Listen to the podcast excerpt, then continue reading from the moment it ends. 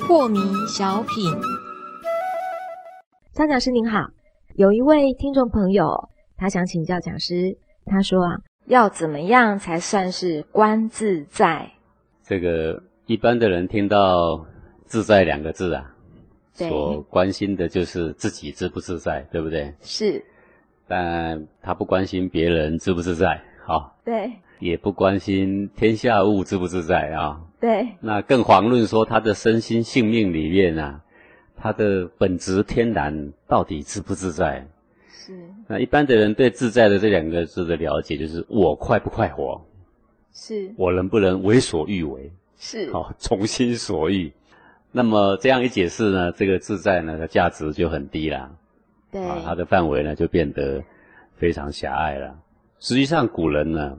所谈的自在，指的是心性的自在啦。是，好、我们的性命的自在了，我的本质的自在了。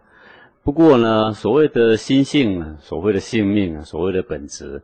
这听起来好像很浅，实际上仔细去思索的话，这是非常深的道理啊、对，应该是说我们没有想到身心性命与我们自己有什么相关。也就是我内在是个天然的宇宙所赐予非常奇妙的生命体，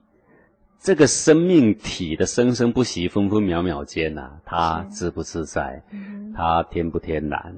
那么我们说的比较浅一点，就是我们生命的这一股能量啊，既然讲能量嘛，它就是有生有灭、有起有落，对，然后能够流动，呃能够停止，啊、这是一个活的生命体嘛，就在我们身体里面这一股能量。说简单一点，就是这一股气呢，自不自在，自不自然，是，有没有天然嗯啊、呃，比如说有一股气血，哎，早上呢气血会蓬勃的往外发展，到下午的时候开始收束，这是很天然的啊。哼，是，那么当它在扩散的时候，你硬要把它压小；当它在收束的时候，你硬要把它扩张，那你说自不自在啊？不自在，这是违反天然，就是不自在。顺乎天然是它自己存在自己的生命下，自己存在自己的规则下，是。叫做自在。那也就是说，我愤怒的时候，我也有一股气涌上来，这是很天然。这一股气上来呢，是因外在或思虑有什么样的勾引之下而触动，这一触动呢，这个整个气呢就往上扬，这是气的自在，是，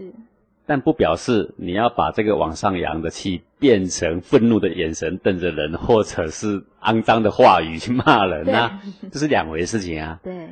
那么有的人呢，虽然是表面上很镇定，可是里面一股怒火上来，然后呢，拼命往下压，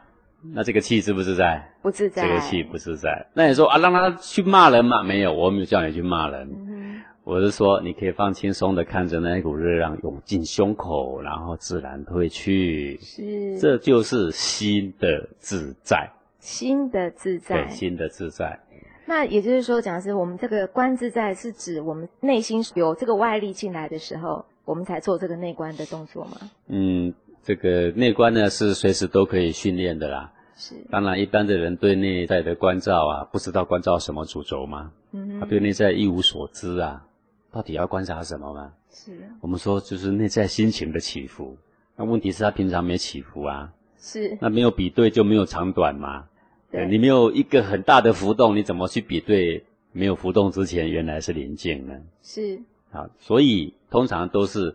像我们禅修班，我们都要去想办法制造，去触动他的情绪有了浮动。好，这一浮动叫他赶快往内观察，观察什么呢？就是你现在已经情绪动了，然后跟未动之前到底有什么差别？你这样一观察，你就比对，哦，对，原来里面多了一个东西，多了一个感觉，是，多了一份涌动，多了一个起落，你才知道它的主轴嘛。对，所以平时无事的时候呢，这个人啊一无所知，不知道要观察什么嘛。是制造到他出来的时候有比对了嘛，嗯哼他就知道说哦，原来老师要叫我观察的呢是这个东西呀、所以虽然说关照呢是平常细微一点的人呢、啊他是平常随时可以观察，他都可以看到，随着你的呼吸，随着你的作息，随着你的六根的触动，你的内在都会有些些微微的改变，非常清楚的。那对初学有困难嘛，所以呢，就是在跟外缘有接触的时候，内心有浮动的时候才做关照，这个则是对初学来说的。对，所以也是说，我们随时都可以练习着观自在。对，